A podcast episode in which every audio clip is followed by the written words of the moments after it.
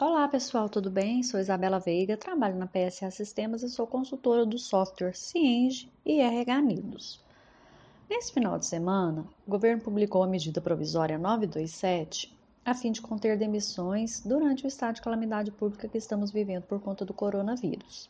Os principais pontos são: foram inseridos no teletrabalho estagiários e aprendizes e foi dispensada alteração no contrato de trabalho impossibilidade de antecipar férias individuais com no mínimo seis dias corridos, mesmo que o período aquisitivo não tenha ocorrido.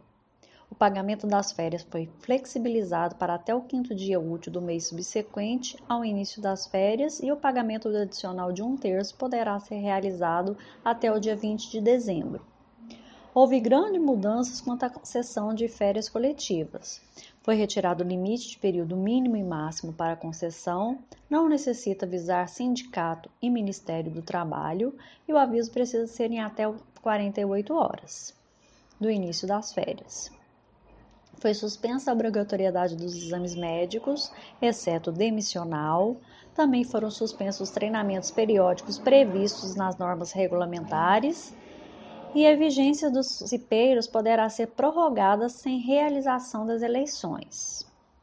O governo prorrogou o pagamento do FGTS das competências de março, abril e maio, sem multa ou encargos, para julho de 2020, podendo ser parcelado em seis vezes.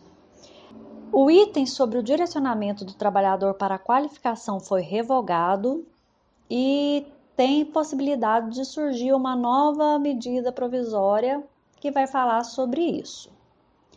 Essa medida provisória já está valendo, porém o Congresso tem até 120 dias de, da sua publicação para aprovação.